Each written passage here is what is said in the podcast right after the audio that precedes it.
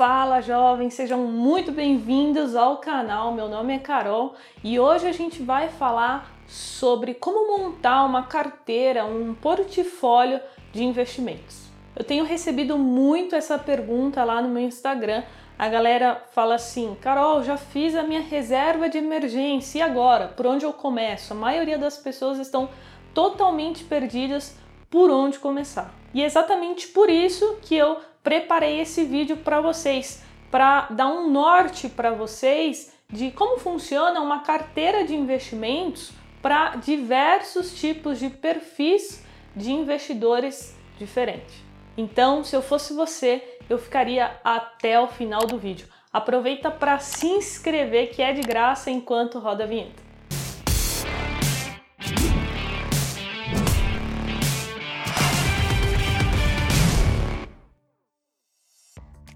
E se você quiser aprender comigo todos os dias, vai aparecer aí na tela o meu Instagram, carolfrs. E para fazer parte da próxima turma do curso do Jovens na Bolsa Investindo do Zero, é só cadastrar o seu e-mail no link que está aqui na descrição. Assim, quando a gente abrir uma próxima turma, você será notificado. Não faz muito tempo, eu assisti a palestra, na verdade foi uma aula, de um investidor chamado Ray Dalio. Eu não sei se vocês já ouviram falar.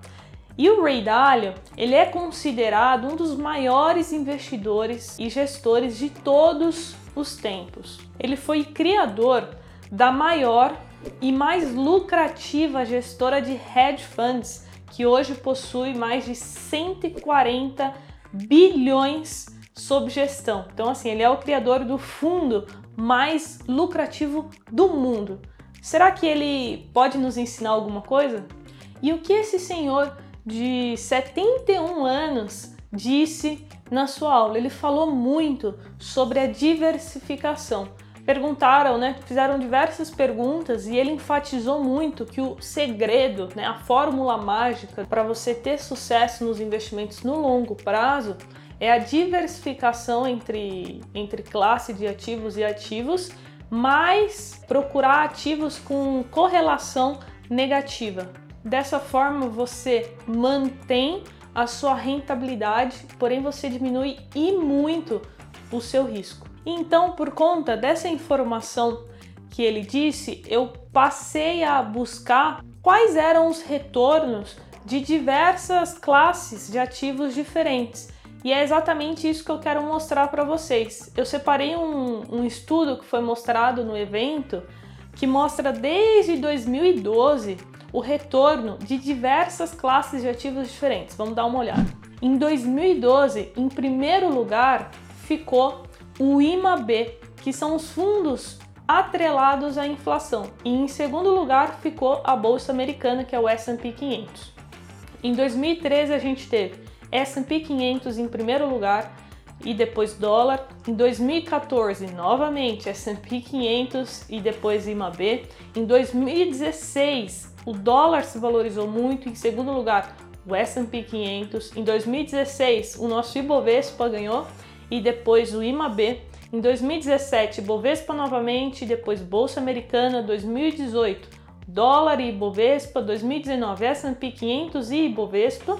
2020 dólar e S&P 500 e também é legal a gente olhar no acumulado. No acumulado, o S&P 500 ficou em primeiro lugar, é, acumulando aí uma performance de 124%, seguido do Ibovespa e depois do IMAB.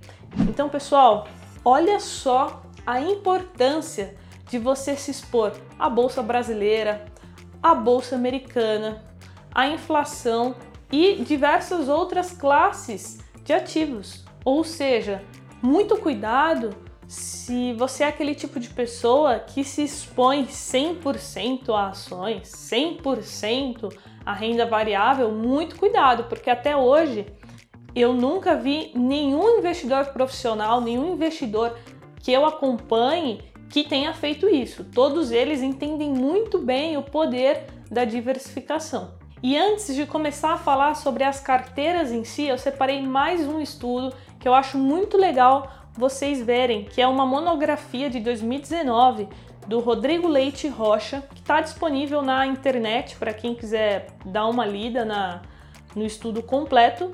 E esse estudo ele mostra o retorno nominal, ou seja, não está incluindo a inflação, tá bom? Ele mostra o retorno do ano de 1800 até 2012. E importante frisar aqui, pessoal, esse estudo ele levou em consideração o mercado americano, tá bom? Então aqui quando eu falar de ações, eu estou me referindo a ações do mercado americano, beleza? Então é, ele fez o estudo separando entre stocks, que são as ações americanas, os bonds, que são os títulos de renda fixa dos Estados Unidos de longo prazo.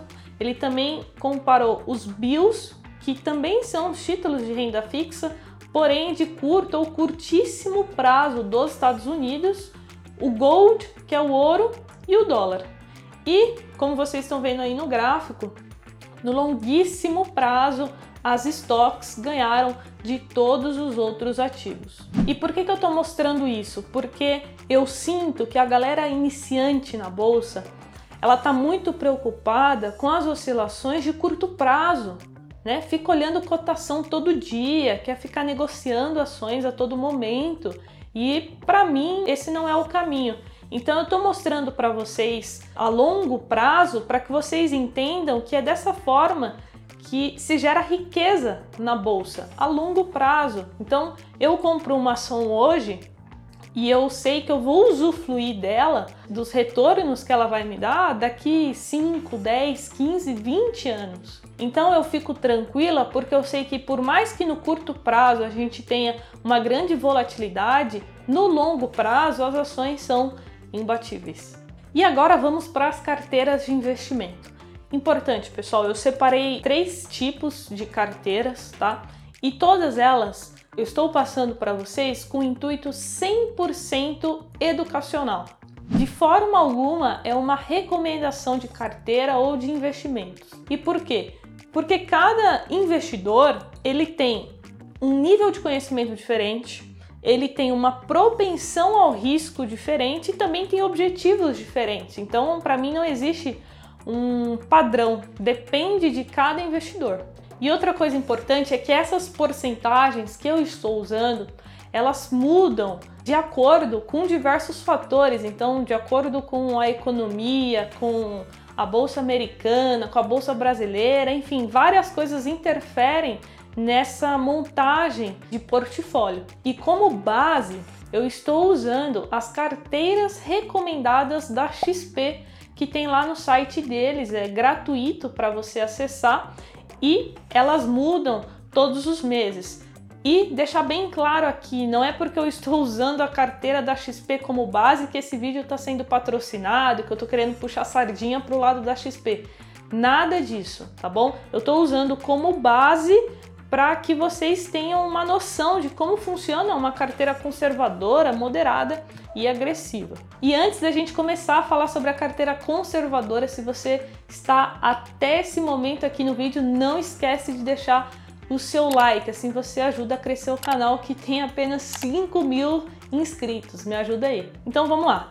A carteira conservadora é de uma pessoa que não aceita perder dinheiro. Ela não consegue ver o capital, o patrimônio dela se desvalorizar, nem que seja uma quantidade muito pequena. Então, é aquele tipo de pessoa que todo dia quer ver aumentando o seu capital, mesmo que seja pouquinho. Ela não consegue ver essas oscilações negativas. Nesse caso, a carteira da XP ela recomenda 85% em investimentos pós-fixados de renda fixa, 10% em inflação e 5% em renda fixa global.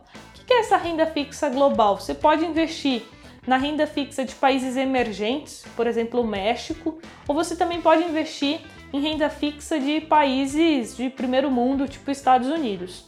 Eu, Carol, particularmente, não gosto muito desse tipo de investimento, renda fixa global. Então, o que eu faria aqui nessa carteira conservadora?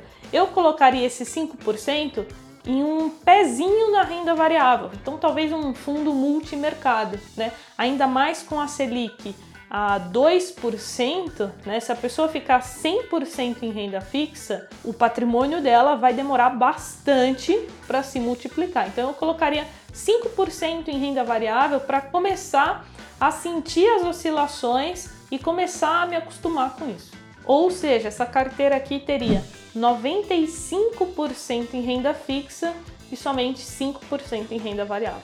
Ah, Carol, mas eu não concordo. Eu acho que deveria ter um pouquinho mais em inflação, talvez 10% em renda variável. Pessoal, é exatamente isso que eu quero que vocês façam, que vocês pensem. Como eu disse, isso aqui não é uma regra, é para ajudar vocês, para que vocês cheguem ao portfólio ideal de investimentos de vocês. E agora vamos para a carteira moderada: 27,5% em pós-fixado, 15% em inflação, 28,5% em fundos multimercados. E aqui nesse multimercado, eu incluiria, eu, Carol, incluiria fundos imobiliários para quem tem conhecimento suficiente né, para fazer análise e investir em fundos imobiliários. Depois a gente tem 11% em ações ou fundo de ações, 8% em renda fixa global. E novamente, aqui eu não colocaria em renda fixa global. Então, eu dividi esses 8%, metade em multimercado e metade em ações. Então, na porcentagem final, a gente totalizou 32,5% em multimercado e 15% em ações. E por último, para fechar, investimentos no exterior, ou seja, bolsa americana, tá? Renda variável dos Estados Unidos, 10%. Pessoal, eu considero ter uma parte do capital dolarizado de extrema importância. Como a gente viu no início do vídeo, vocês viram que os principais retornos vieram do S&P 500. Então, para mim é essencial ter uma parte da carteira no exterior. Ou seja, para fechar aqui, essa carteira ficou 42,5% em renda fixa e 57,5% em renda variável. E por último, a gente tem uma carteira agressiva, onde a gente tem exatamente as mesmas classes de ativos, porém com uma mudança na porcentagem. E para começar, a gente tem 5% em pós-fixado, renda fixa, 15% em inflação, 27% em multimercado, 25% em ações ou fundo de ações, e aí a gente tem 13% em renda fixa global. Novamente eu dividi metade metade, uma parte em multimercados e outra parte em ações, totalizando 33,5% em multimercados e 31,5% em ações. E por último, ele aumenta a exposição nos investimentos no exterior para 15%. Finalizando, ele ficou 20% em renda fixa e 80% em renda variável. E para fechar com chave de ouro, Carol, essas são as melhores alocações? Não. Existem outras carteiras, outras alocações bem diferentes dessas. Eu conheço investidores muito bons que estão muito mais expostos ao mercado americano, também conheço investidores excepcionais que quase não têm participação no exterior. E uma coisa que me ajuda muito, eu gosto de me guiar por pessoas experientes, né? Citei aqui para vocês o Ray Dalio. Também gosto muito de acompanhar um gestor chamado Luiz Stuberger do Fundo Verde, é um dos maiores gestores mais respeitados aqui no nosso país. E eu separei aqui para vocês um resumo que todo mês eles fazem referente a onde eles estão investindo, o que eles estão achando da bolsa e tudo mais. E tudo isso que eu leio, de certa forma, me ajuda a montar a minha carteira de investimentos para que a Carol tenha convicção de quanto colocar investimentos no exterior, quanto colocar em inflação, quanto colocar aqui na bolsa brasileira. Então eu vou ler para vocês agora o resumo do relatório de gestão mais atual deles de julho de 2020. Se a gente ver aqui embaixo, está escrito: o portfólio em ações do fundo está alocado bem dividida entre a parcela global e a parcela no Brasil, ou seja, o fundo verde da Asset Verde está apostando tanto na bolsa aqui como na bolsa de lá. As posições em juro real no Brasil foram novamente reduzidas e em moedas o fundo mantém posições na libra e no ien. Essa é a opinião de uma asset que já tem um acumulado aí de rentabilidade do fundo de 17 mil por cento contra um acumulado do CDI de 2 mil por cento no mesmo período. É assim, absurdo os resultados e a rentabilidade que essa gestora entregou aí ao longo de todos esses anos. E agora eu quero que você me conte como está a sua alocação de carteira, como está o seu portfólio. Eu sempre leio todos os comentários e vou adorar saber como você distribui a sua carteira de investimentos. Então, deixa aqui nos comentários. Bom, então é isso. Eu espero de coração que esse vídeo tenha te ajudado de alguma forma. Lembre-se que a cada vídeo, a cada livro, a cada artigo que vocês leem sobre investimentos, mais conhecimento vocês adquirem e conhecimento é uma coisa que ninguém tira da gente. Agora é só começar aos poucos colocar em prática todas essas classes de ativos que eu citei você consegue encontrar investimentos a partir de 100, 150 reais. Mesmo com pouco dinheiro, você consegue montar uma carteira de investimentos bem diversificada. Tamo junto, bora investir? Um beijo, tchau!